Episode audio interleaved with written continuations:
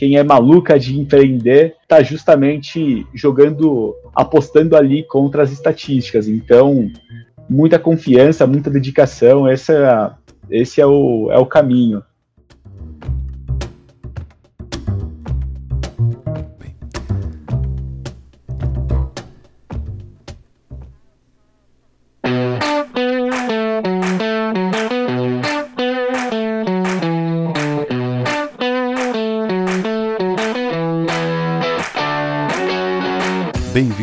Sexto Neocast, o podcast do Núcleo de Empreendedorismo da USP, um grupo multidisciplinar que tem como missão fomentar o ecossistema de empreendedorismo da nossa universidade. Eu sou Gustavo, aluno do curso de licenciatura em matemática na USP. Eu sou Heloísa, aluna de graduação em biotecnologia na USP. Estamos aqui hoje com o Vitor Santos, fundador e CEO da Livap, formado em engenharia de produção na Poli.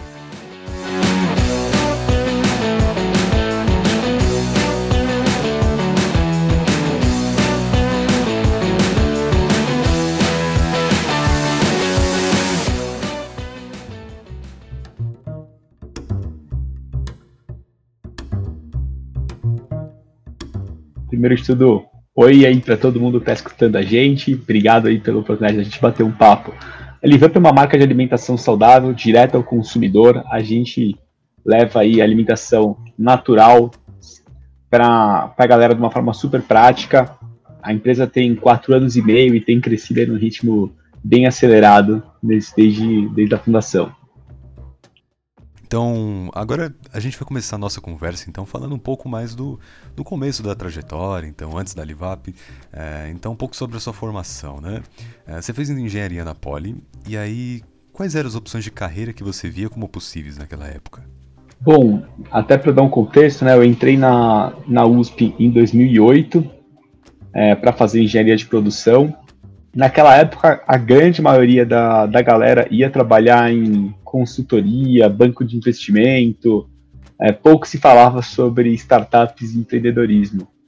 Então, essa era o, esse era o caminho meio que natural da galera da, da Poli, e muita gente da USP também, né? O, o empreendedorismo ele foi aparecer com mais força para mim, um pouco mais para frente, como uma, uma opção é mais como uma opção, uma grande paixão. E qual foi esse primeiro contato que você teve com o empreendedorismo? Foi durante ainda a graduação, mas depois? Sim, então, então colocando, falando um pouquinho da, da minha experiência com a Poli, né, é, e com a USP, eu, eu tive aí a, uma super oportunidade de, é, em 2011, fazer duplo diploma na, na Itália. Então, principalmente naquela época, eu tinha estagiado antes de ir também, no começo do ano de 2011, no mercado financeiro, que a princípio era a carreira que eu estava pensando em seguir. Aí, na metade do ano eu fui para o duplo diploma na Itália e foi uma época que, depois de estudar e trabalhar ao mesmo tempo, quando eu fiquei, fui para a Itália só para estudar, parecia que minha agenda tinha muito tempo disponível. E foi um momento fantástico que eu pude é, complementar muito da minha formação com cursos extracurriculares pela internet ali que, que eu achava importante. E foi um momento também que eu, que eu comecei a ler um, um volume de, de livros e conteúdo que eu não, não tinha lido antes. E, em particular, é, ali realmente eu comecei a ler sobre histórias, uh, ver artigos sobre startups, sobre empreendedores, que foi cada vez uh, mais plantando a sementinha ali na minha cabeça sobre, sobre a, mais do que uma opção, sobre essa grande oportunidade, sobre essa, esse mundo que a gente vive hoje em transformação e, e a chance que a gente tem realmente de, de transformar setores, de transformar a nossa sociedade. Então, agora então falando um pouquinho depois, depois que essa sementinha do empreendedorismo foi plantada, é, você conheceu então o, o Henrique, o cofundador da Livap, junto a você, durante a graduação. Então conta um pouco desse processo e, e quando é que vocês começaram a considerar empreender juntos? Bom, eu e o Henrique, a gente é amigo desde a primeira semana de, de USP, então a gente é, se conheceu ali na, no trote, e, e, desde então a gente é amigo, assim, de fazer um, um monte de coisa juntos. E junto com, com o Henrique, assim, a gente participou das competições de caso que tem, tinham, espero que ainda tenham, na, na faculdade. A gente conversa, batia muito papo sobre oportunidades de negócio, sobre empreender e nunca tinha surgido realmente uma oportunidade e, e, e todo um contexto que nos permitiu nos permitia realmente empreender. E, e foi só em, 2000 e, em 2015, então um ano e foi um ano e meio depois de formados que a gente realmente tomou a decisão de, de empreender. Então, não só por ter encontrado a oportunidade que tinha é, brilhado os olhos, tocado a cabeça e o coração, mas também porque a gente tinha acabado ali de receber os nossos primeiros bônus como, como analistas e que permitiu a gente ter algum capital para começar a empresa. E para quem está pensando em empreender, né, talvez até durante a graduação, você acha que é fundamental de se buscar em um cofundador? Tudo, tudo vai começar, sem dúvida alguma, pela oportunidade do negócio e por que essa oportunidade demanda. É, ob obviamente, assim, quem, quem já, é, já, já escutou, já leu sobre a, a, a oportunidade de ter um co-founder, todo mundo sabe a, a história da, da, complementariedade e tudo mais, acho que isso é, é, importante, então não vou, sem, sem chover no molhado, acho que um, um ponto que que eu acho que vale a pena adicionar aqui nessa conversa é realmente a confiança mútua, porque o, o caminho ele é tortuoso, ele tem altos e baixos, então tem uma confiança gigantesca ali na, não só no co-founder, né, mas na equipe que você está desenvolvendo é um ponto fundamental. Eu acho que isso é um, é um super é, ponto importante.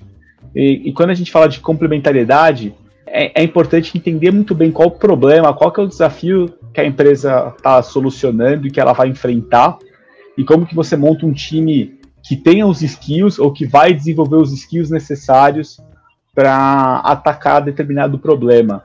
Então de, depende, obviamente, de, de, caso a caso. Acho que é, é, tem, que, tem que entender o, o negócio para ver como montar uma equipe para atacar esse problema. E, e para quem ainda está na graduação e pensa em empreender, você tem alguma dica em relação à faculdade?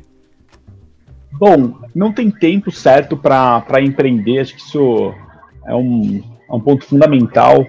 Tem estudos que, quanto é, as startups de maior sucesso, geralmente são de fundadores com, é, com mais experiência e mais velhos. É, eu mesmo comecei a empreender com um ano e meio de formado. Tem muita coisa que eu estou tendo, tendo, que aprender na prática, então eu nunca tinha sido gestor de uma equipe. Hoje a gente tem mais de 500 pessoas da LiveUp. É um super desafio. Fazendo essa, essa linha de raciocínio para o pessoal da graduação, obviamente o desafio ele vai ser maior porque vocês não vão ter é, a experiência prévia de uma série de problemas que vocês vão enfrentar, mas isso não é um problema, só aumenta o desafio.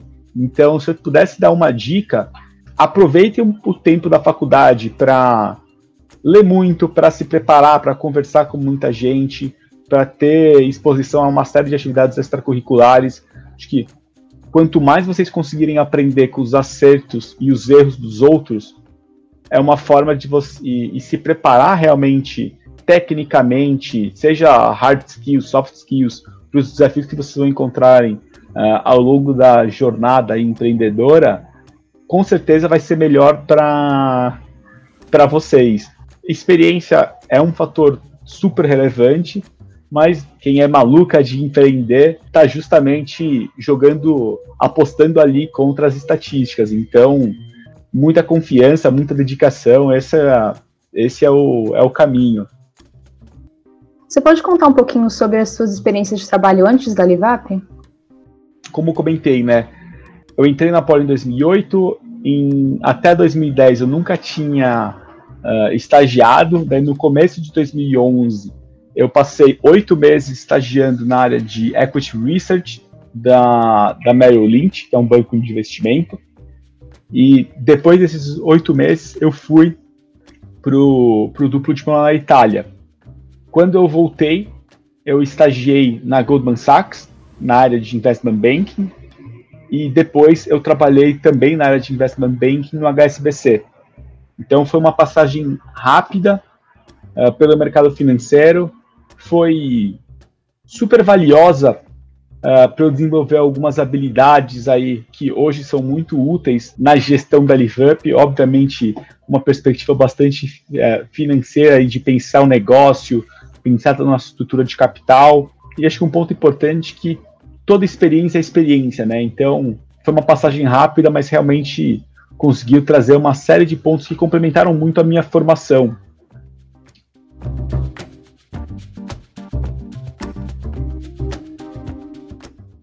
Então, começando a falar da Livap, né? O que veio primeiro? Veio a vontade de, de mudar de carreira, ou seja, a vontade de montar um próprio negócio, ou veio a ideia da Livap antes dessa, dessa vontade de empreender?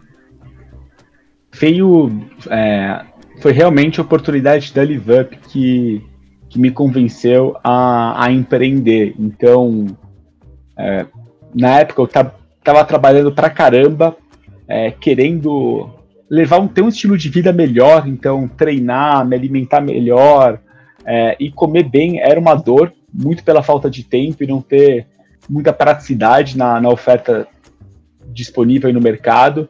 Foi aí que surgiu como dor de cliente realmente a ideia, e conforme eu fui estudando o mercado de alimentação, pensando em quais seriam potenciais soluções e, e quão grande poderia ser o sonho, é, que eu realmente fui me encantando e falei: caraca, tem uma oportunidade de construir algo gigantesco aqui, algo com um ciclo muito virtuoso de crescimento. Então, a gente não só leva uma alimentação melhor para as pessoas, mas a forma que a gente estruturou a nossa cadeia de produção, isso muito em função da experiência do Henrique, a experiência familiar dele, de trabalhar com pequenos produtores e tudo mais, a gente viu uma, uma oportunidade de construir um negócio muito alinhado com os nossos valores pessoais.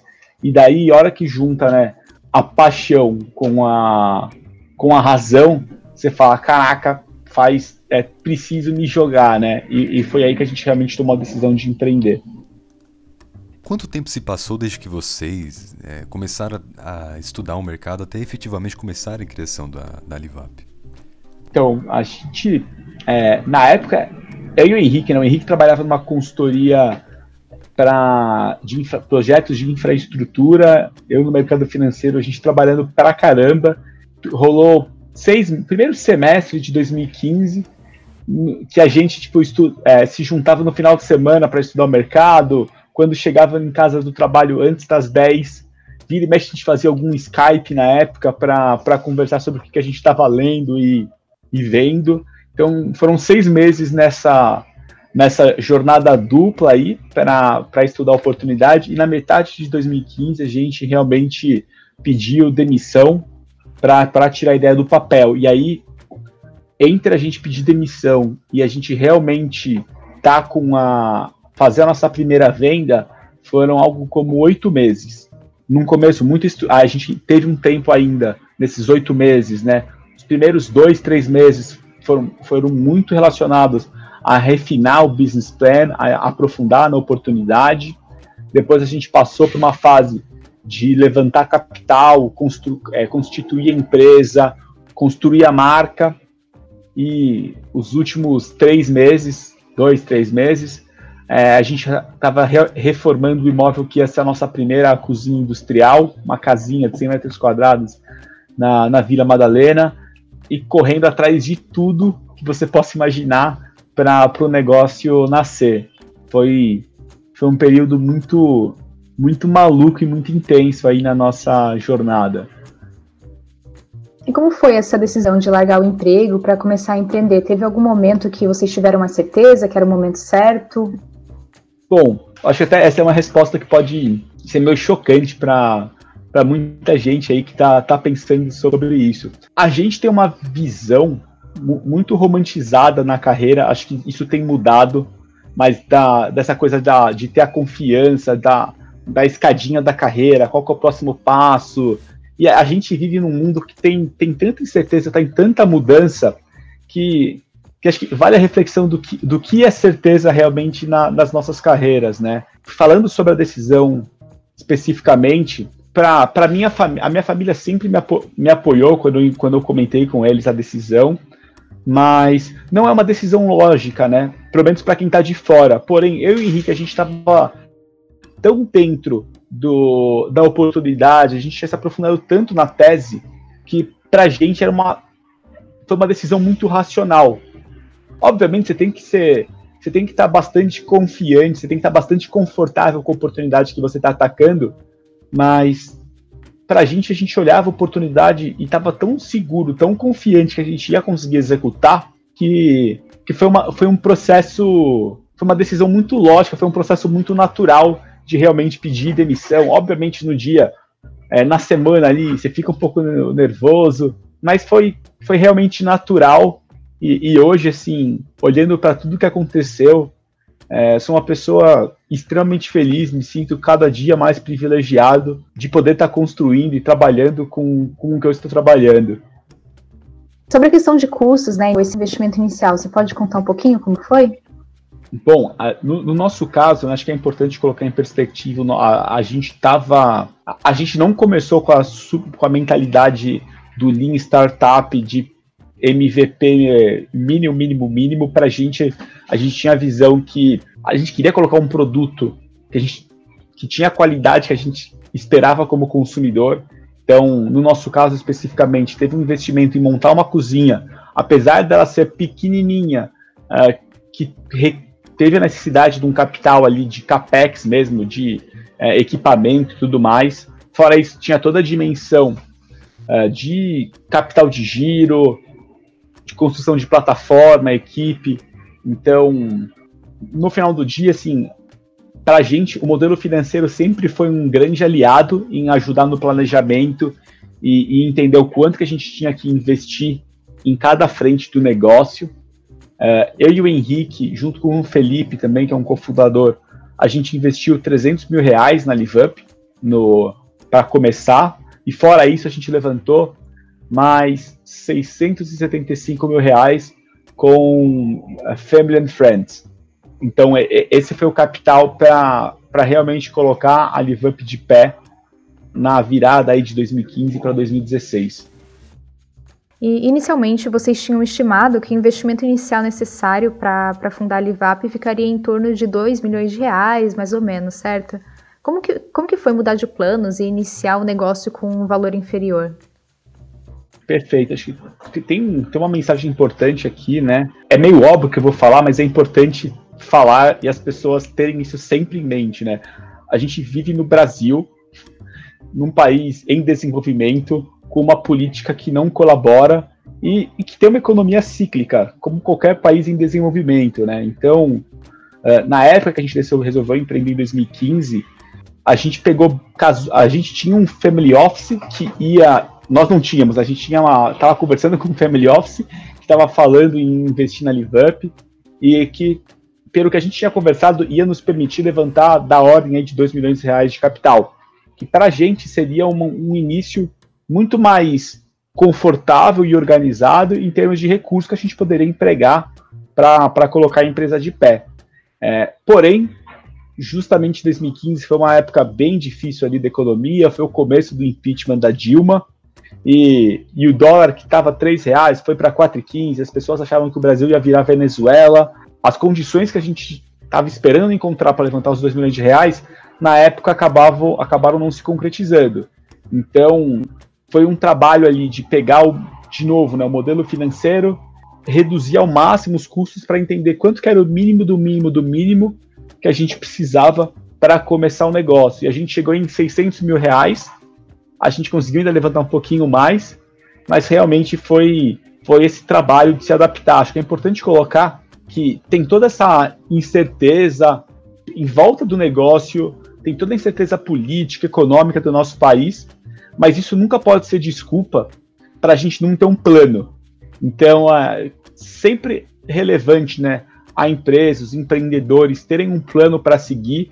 A gente sabe que muitas vezes o mercado ou a, a, as condições de contorno vão mudar, e daí a gente ajusta o plano e se adequa para esse, esse desafio. Né? Acho que a gente vive momentos aí.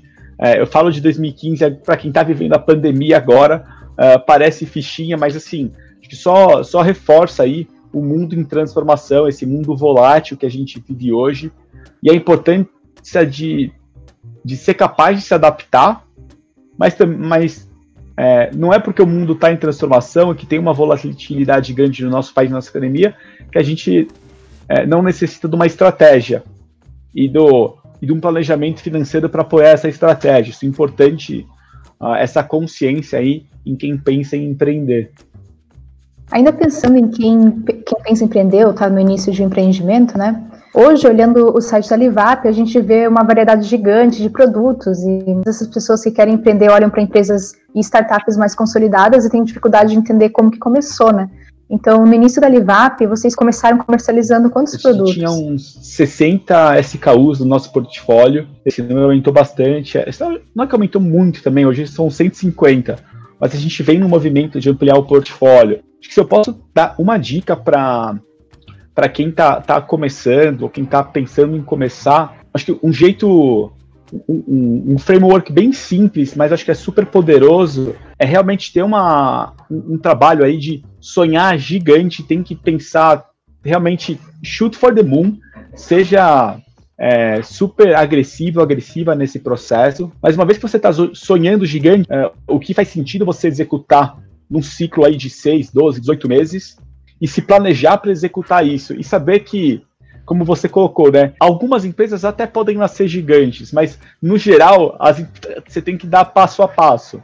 Então, como que você se planeja para atingir é, marcos, é, passar por ciclos e poder aumentando o tamanho dessa sua execução na medida que você vai entregando é, cada um desses marcos. Então, é, acho que um pouco da nossa história é uma consequência disso. A gente começou com os 300 reais nossos, 675 mil de Family and Friends, levantou o nosso Series A com a Kazek, foram 8 milhões de reais. Então, a gente já pôde executar mais coisas. É, o ano passado a Livamp levantou 90 milhões de reais, que permite a gente executar cada vez mais coisas. E isso se reflete na, em quantas cidades do Brasil a gente estava atendendo, no tamanho da nossa equipe, na senioridade da equipe. Então, é o que você falou, assim, tem que tomar muito cuidado para a gente ver. Uh, eu mesmo, né, a gente vê histórias de empreendedores, empreendedoras que estão alguns anos à nossa frente e, e dá aquela aquela agonia, até um pouco daquela competitividade de caraca, eu quero, eu quero ser assim também. E, e, e saber que realmente você constrói isso uh, passo a passo, tijolo a tijolo, ou feature by feature. Tem que ir realmente. Tem, tem que olhar para o seu contexto, para os seus recursos e entender como que você uh, otimiza o uso dos seus recursos e não tem que ter medo de sonhar em construir coisas grandes, de conquistar mais recursos para poder dar esses passos. Acho que esse é um, esse é um papel fundamental aí uh, dos fundadores, dos empreendedores e empreendedoras, tá? Quais foram os principais desafios que, que você e os cofundadores tiveram no início do empreendimento? Bom, de, desafio no começo do empreendimento é tudo, né? Acho que assim, ah, o, o, grande exemplo que eu gosto de dizer é assim, no começo não tem nada, tem, tem uma ideia que vira um PowerPoint, que daí você começa a construir em cima dessa ideia. Então, realmente tem, tem muito desafio. Acho que um dos uma das coisas mais complicadas realmente do começo é o. Como, meu vô brinca, né? Que ah, tem que bater o escanteio e fazer o gol de cabeça. Então, você, no começo da empresa, você é fundador, fundador. O que isso significa? Que você é CEO, que você é analista, que você é estagiário, no nosso caso, que é auxiliar de cozinha, chefe e auxiliar de limpeza. Então, os primeiros dois anos da Live Up realmente foram assim muito intensos para a gente de assumir todo, todas essas posições é, e, e, aí assim montar uma equipe de gente mão na massa com vontade é fundamental. Tem um desafio físico e psicológico sem dúvida de, de aguentar e, e acreditar. Você tem que acreditar sempre no que você está fazendo para trabalhar jornadas bizarras aí durante a semana, final de semana. E aqui, assim, sem dizer que, que isso é saudável, tá? Mas muitas vezes é necessário, principalmente no começo, você realmente está lutando contra as estatísticas. Então, é, é realmente uma jornada super desafiadora. E é, é, é, importante a gente não romantizar isso daí. É, tem, tem, tem gente que vai olhar isso e vai falar, caraca, é, é o que eu quero para mim. Tem gente que vai falar, putz, isso não é para mim. Acho que não tem certo e errado, mas provavelmente quem está escutando o podcast, quem está tá pensando em empreender, já tem a, justa, a vontade ali, né, realmente de, é, de fazer acontecer. Mas, obviamente, a jornada ela não é nem um pouco fácil. Assim, isso é, para mim é o, é, é, o principal desafio de você conseguir com consistência ter o pace ali, ter cadência de, de execução, execução, execução. É, não, é, não é um sprint de uma semana, né? A gente está falando realmente de meses, trimestres, ano nesse, nesse ritmo. E como foi atrair os primeiros clientes? Qual foi a estratégia de vocês? Bom, para começar, nossos primeiros clientes, importante reforçar aqui, né? A Livre é uma marca de alimentação direta ao consumidor, ou seja, nossas vendas hoje são pelo site e pelo aplicativo. Na época, a gente só tinha o aplicativo, o site e, e um trabalho realmente de marketing digital, de performance. Então, como a gente podia testar canal e ver aonde a gente conseguia encontrar o nosso consumidor. Lá no comecinho, a linha do marketing, ela era uh, bem, bem magra. Então, desde o começo, a gente teve uma preocupação muito grande em alocar de uma forma muito eficiente esse dinheiro, esse capital, para trazer clientes e para provarem, experimentarem o produto. Os primeiros clientes mesmo uh, vieram, uh, eram a nossa família, eram nossos amigos, e, e foi muito legal ver esse processo do boca a boca nascer e crescer através dessas pessoas. Então, uh, os amigos ali realmente tiveram um papel fundamental em fazer mais gente conhecer a LiveUp. E sobre esse modelo direto ao consumidor, quais que você considera que sejam as principais vantagens ou desvantagens desse formato, ou talvez até por que, que vocês escolheram esse formato? Uhum. Bom, vários setores, e, e o setor de, é, de alimentos e bebidas, por exemplo, sempre tiveram essa estruturação muito em função do mundo de tijolos, né? De você ter a indústria que fabrica o produto e você tem o varejo que distribui. Só que quando você pensa na em P&D, na evolução do portfólio, você acaba tendo um problema de telefone sem fio entre quem desenvolve e, e o que o consumidor está falando, o que ele tem de necessidade. Você tem uma série de intermediários que muitas vezes acabam perdendo a qualidade da informação ao longo do caminho. Então, é que, que foi muito do que nos, nos fez sentir a dor de cliente de olhar produtos hoje que a gente fala, putz, não é exatamente isso que eu quero. Então, no modelo direto ao consumidor, a gente tem um relacionamento muito próximo do cliente, não só nas mídias sociais, mas principalmente pela nossa plataforma, no qual a gente consegue capturar é, informações e dados dos clientes, o que, que as pessoas estão comprando mais, o que, que elas estão comprando menos, o que, que faz uma pessoa voltar a comprar com a gente, qual produto que não está tendo uma performance boa. E mais do que isso, a gente interagir com os clientes para saber o que, que eles estão gostando dos itens, é, o que, que eles acham que deveria mudar, se eles têm alguma sugestão para a gente mudar o portfólio. Então, é, isso permite a empresa evoluir o portfólio junto com o consumidor. É um trabalho de cocriação mesmo tem, acho que o, o grande exemplo aqui é o trabalho de é, da Netflix com conteúdo, né? Quem, quando a, gente vai ver, a, a, Netflix faz esse trabalho do, com o conteúdo proprietário de entender os padrões de consumidor e está desenvolvendo é, novas séries, novos filmes em cima disso. É, a gente quer justamente trazer essa metodologia para o setor de alimentos e bebidas, que historicamente depende muito de pesquisa de terceiros, de organizar focus group para poder colher informação e a gente como LiveUp, a gente também pode fazer isso, mas a gente tem um engajamento dos consumidores super forte. Então, vou dar um exemplo aqui, né? Tem, é, tem, cli tem clientes que estão tem um perfil de compra, a gente consegue ver isso através dos dados, é, de proteínas plant-based. Ou tem gente que está pedindo mais opção de proteínas plant-based. O nosso time de, de chefe, nutricionista, quando eles estão eles estão vendo esse, essa e cientista de dados também, né? Estão vendo essa quantidade de informação e fala, pô, vamos vamos lançar um uma, uma proteína plant-based, você tem uma série de inputs já dos clientes. Em vez de você ter um ciclo de inovação super longo, vamos fazer um teste aqui e mandar para essa galera e pedir o feedback delas. Então você assim, você acaba tendo um engajamento muito maior do consumidor na na construção da empresa, do portfólio, da marca. A gente entende que esse é o futuro.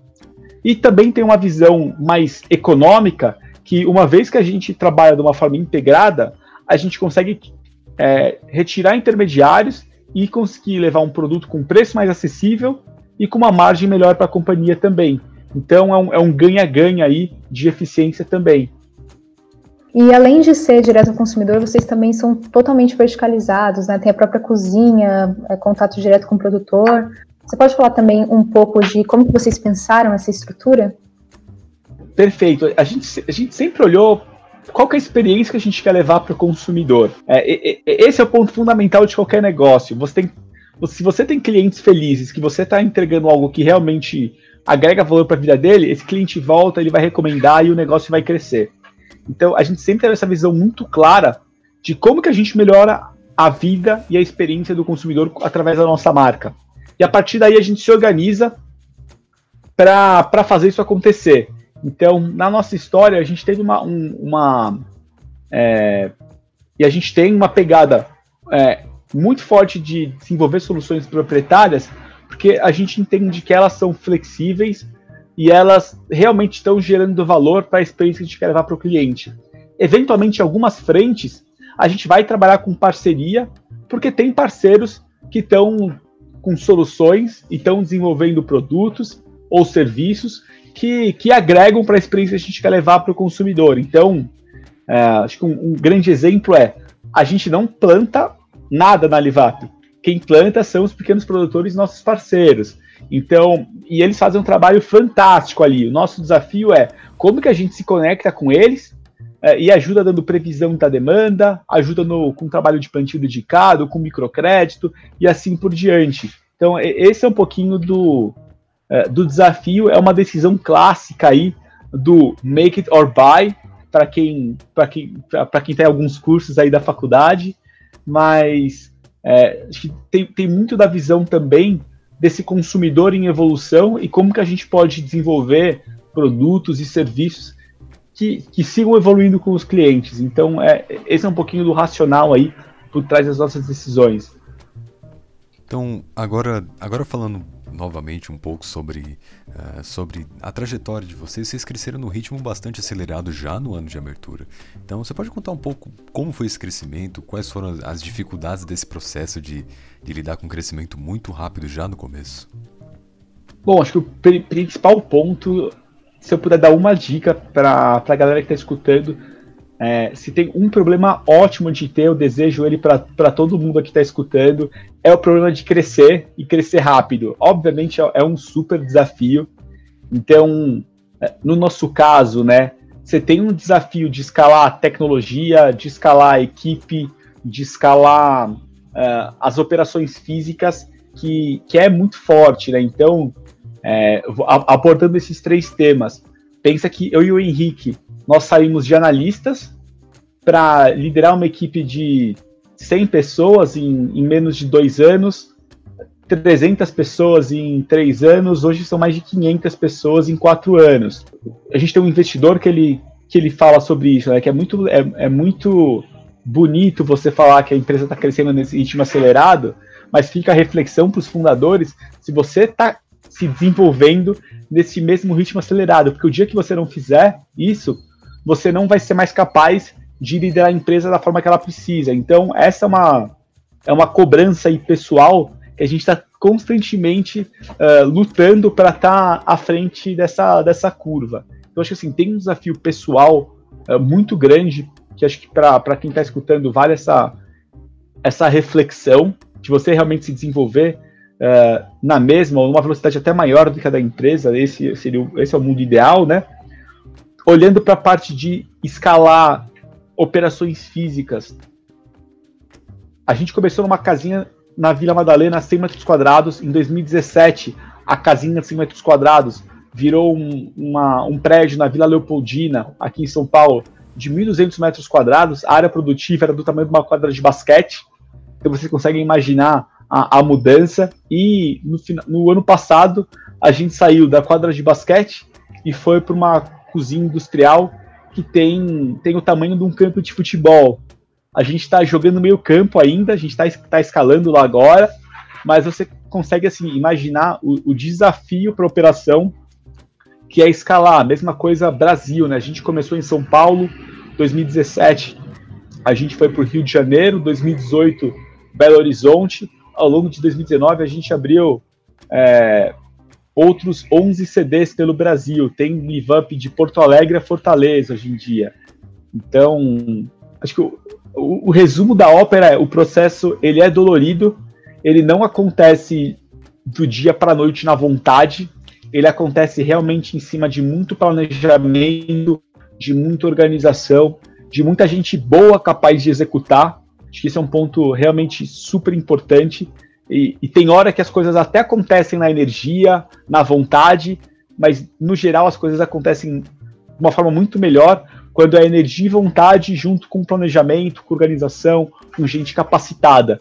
Então, é, é importante sempre ter isso em mente, principalmente quem está liderando a organização da empresa, para estar tá refletindo sobre qual que é o nosso planejamento, o que, que a gente pretende entregar nos próximos meses, trimestres, e se a gente realmente está organizado e com, com as pessoas, com os recursos necessários para entregar esse crescimento.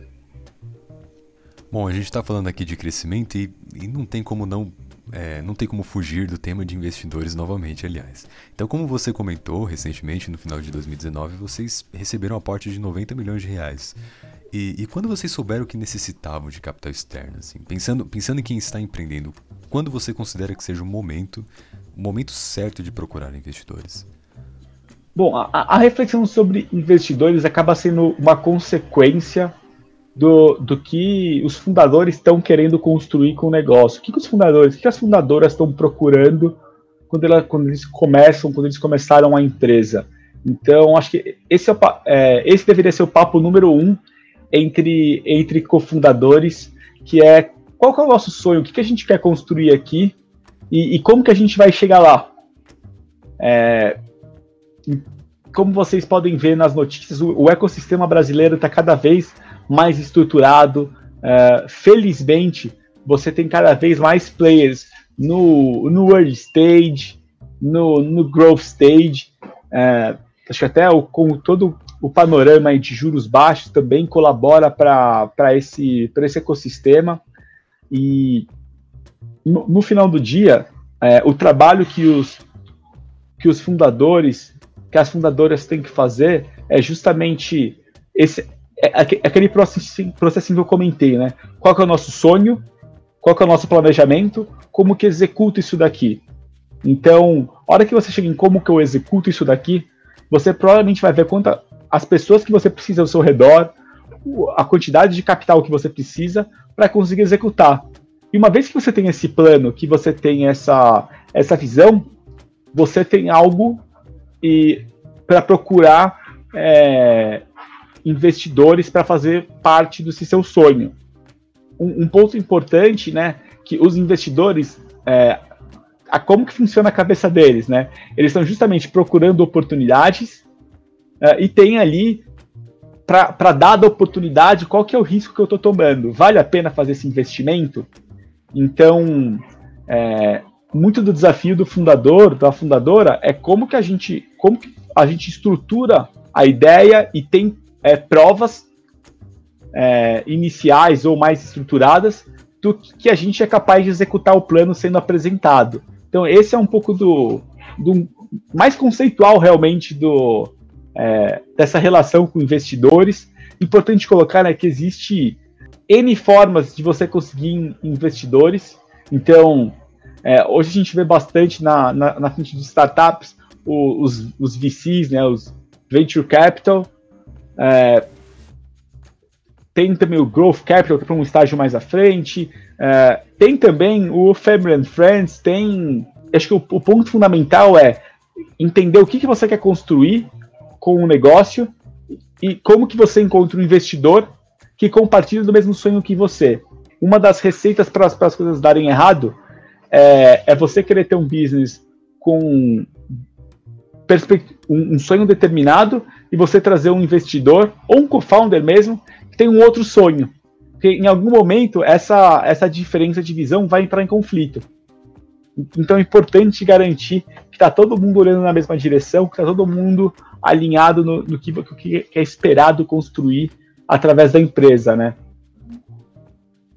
E, e assim, só para comentar um pouquinho do, do nosso lado, o crescimento da LiveUp é uma consequência dessa, dessa visão, desse processo, e a gente está entregando uh, execução, entregando uh, parte da nossa visão que vai nos qualificando a poder é, tangibilizar cada vez mais do nosso sonho. A gente entende que, que cada, as pessoas querem se alimentar melhor, que conveniência é um ponto fundamental para todos os setores. A alimentação não é diferente e tecnologia é uma forma fantástica de levar isso daí.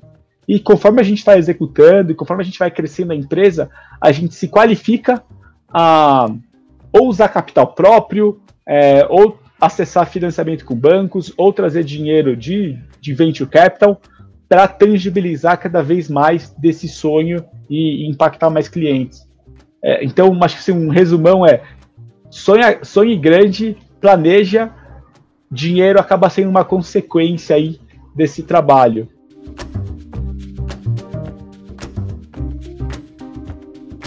Na Livap, vocês demonstram também uma preocupação com o lado social, né? É, como com a parceria com pequenos produtores. Você pode falar um pouquinho mais sobre esse lado da empresa? A parceria com pequenos produtores nasce há mais de 30 anos ali com o trabalho da, da família do Henrique e o relacionamento com eles.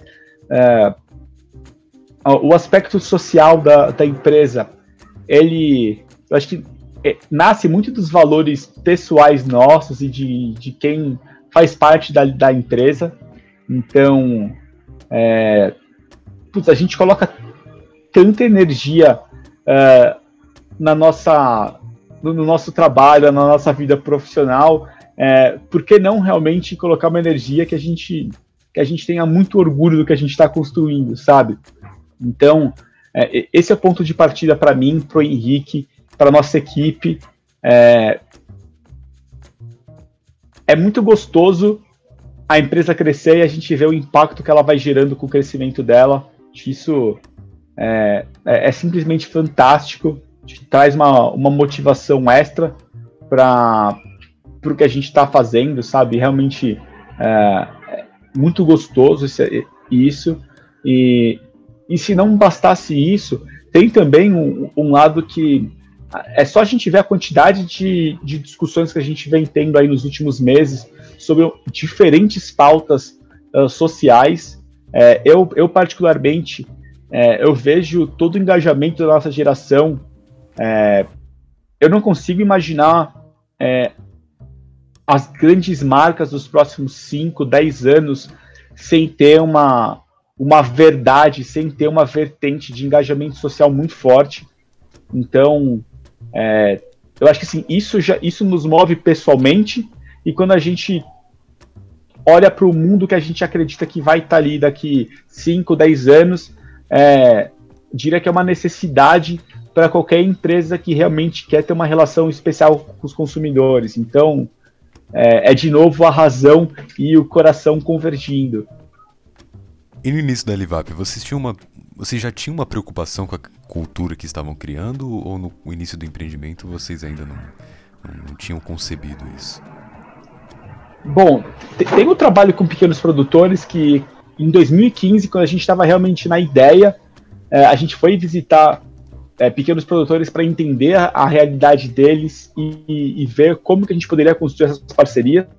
Então, realmente lá atrás a gente viu que tinha uma oportunidade muito grande, ia dar trabalho, é, para estruturar, mas a gente via muita oportunidade de ter uma relação ganha-ganha com esses uh, parceiros e, e, a gente está realmente comprovando que é algo é, muito positivo para a marca, para o time, para eles também, é, conforme a empresa vai escalando. E relacionado à cultura, é, tem, tem, um livro, é, para mim o, o, o, nome dele é, é, fantástico, né? Que é what, you do is who you are. É, que justamente ele fala sobre cultura, não é o que você escreve na parede, não é o que você fica falando, é realmente o que você faz. Então é, é aí que nasce a cultura. Acho que é, por ser uma empresa que nasce da, da nossa amizade, minha e do Henrique, a gente trouxe muito dos nossos valores pessoais para a companhia e, e conforme a empresa vai crescendo, você vai cada vez mais pensando no assunto cultura, em, em como que está a dinâmica de trabalho, qual, como que é a relação entre as pessoas.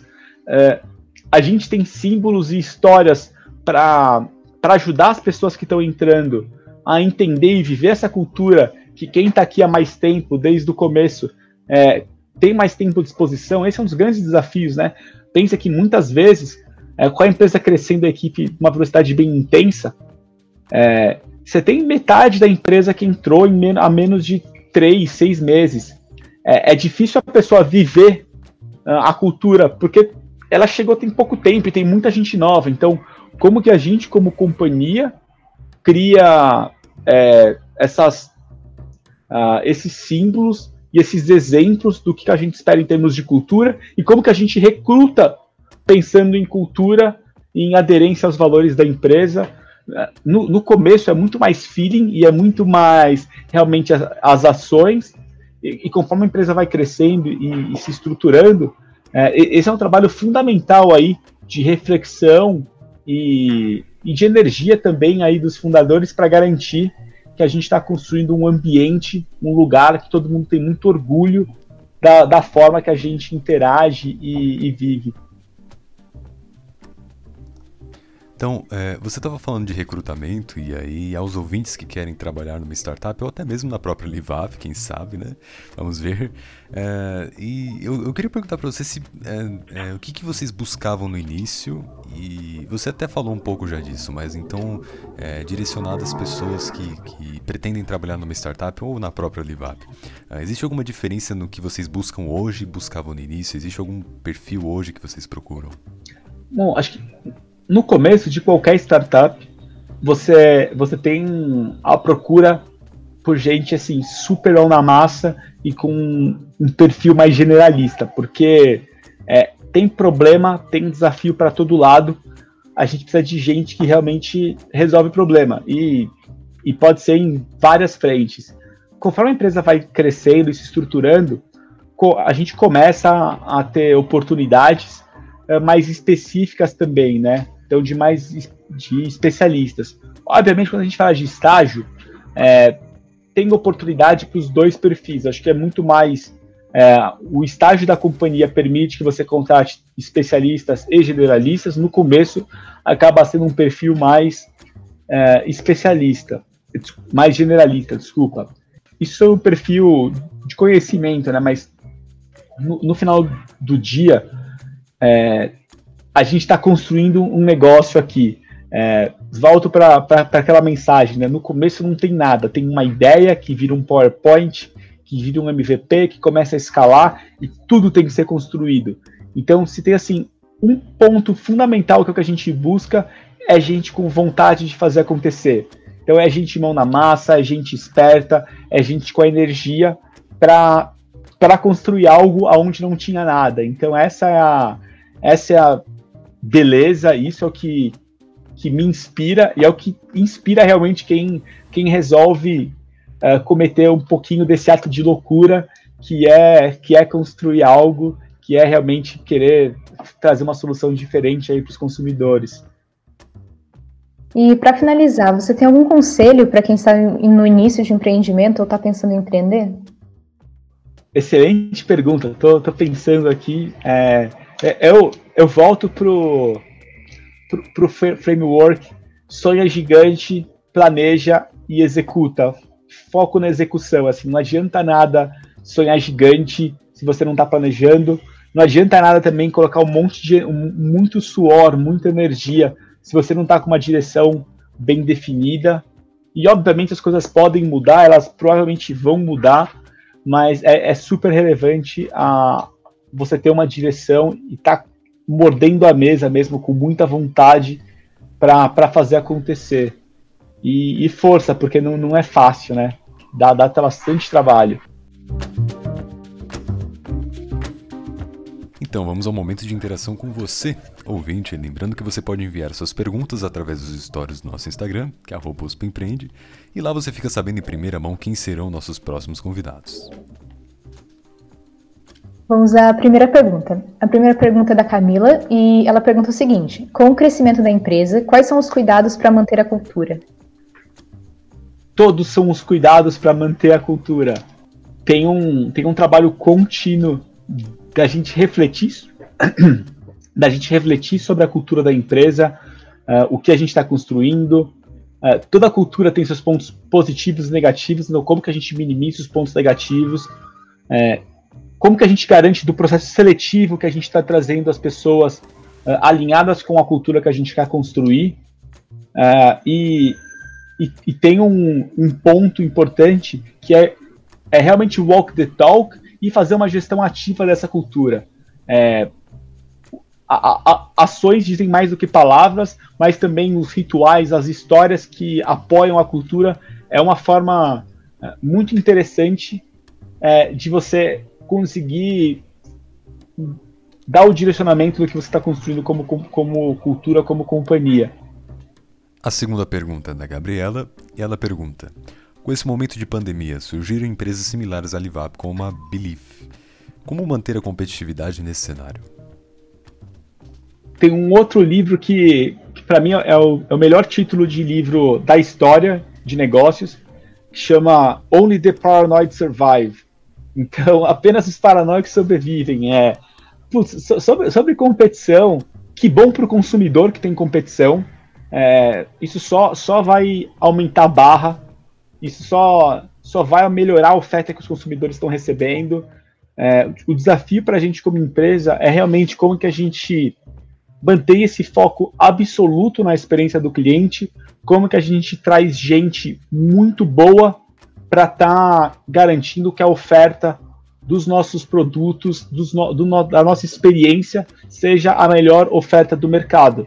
Para mim, é, é, é, essa é a mentalidade. E, e, e faz parte que é, surgirem competidores em diferentes aspectos do negócio. Quem, quem ganha com isso é o consumidor. Nosso desafio realmente é estar tá focado em, em, ser a melhor experiência para o cliente. Legal. E a terceira e a última pergunta é do Rafael, e ele pergunta: Quais foram as métricas que vocês estipularam quando começaram a rodar o MVP? Então, a gente, a gente nunca teve uma uma um MVP para valer. A gente sempre teve um, o nosso modelo financeiro e aí é um modelo financeiro bem bem clássico com é, mensal e a gente tinha a meta de faturamento, meta de margem, meta de posição em caixa, eh, meta de retenção de clientes, ou seja, quem faz uma compra, quantos, quantos por cento continua recomprando, meta de ticket médio, você pode imaginar a quantidade de indicador. E aquilo sempre foi um guia muito forte para a gente garantir aquele passo que eu, que eu tenho falado aqui algumas vezes, né? Que é garantir que o planejamento e a execução estão andando lado a lado. Então, isso para a gente sempre foi um ponto fundamental. É, métricas, KPIs que sempre nos acompanharam é, desde o começo e até hoje é, é o crescimento do, da receita, é a nossa retenção, é a nossa margem de contribuição e é a nossa posição em caixa. De uma forma super simplista, é, e o nosso NPS. Então, a gente a empresa está crescendo, o cliente está feliz, ele está recomprando e a gente está com uma margem que gera caixa nas vendas que a gente faz. Hora que isso, se isso está redondo, isso está escalando com qualidade, a gente está realmente construindo algo é, com valor, a gente está indo na direção certa. Muito bem. Então agora, Vitor, agora a gente vai inverter um pouco os papéis. Você passou esse tempo todo respondendo tantas perguntas. Então a gente gostaria que você fizesse uma pergunta ao nosso próximo convidado. Inclusive, se você quiser saber a resposta do Vitor, se você está vendo esse podcast uma semana depois do lançamento, vai lá conferir, já saiu. O convidado é o Paulo Silveira. bom, acho que a, a pergunta que, que, eu, que eu gostaria de, de fazer para ele é quais são os rituais, quais são as ferramentas e qual é a cultura da, da Lura? Então, como que ele faz essa gestão ativa da cultura e o que, que ele deixa de dica aí pra gente que está empreendendo também?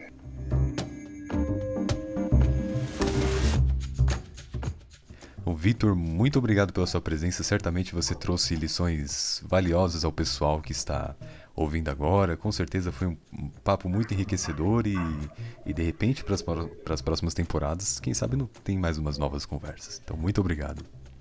Valeu, pessoal. Espero que vocês tenham gostado. Obrigada, foi, foi muito legal mesmo.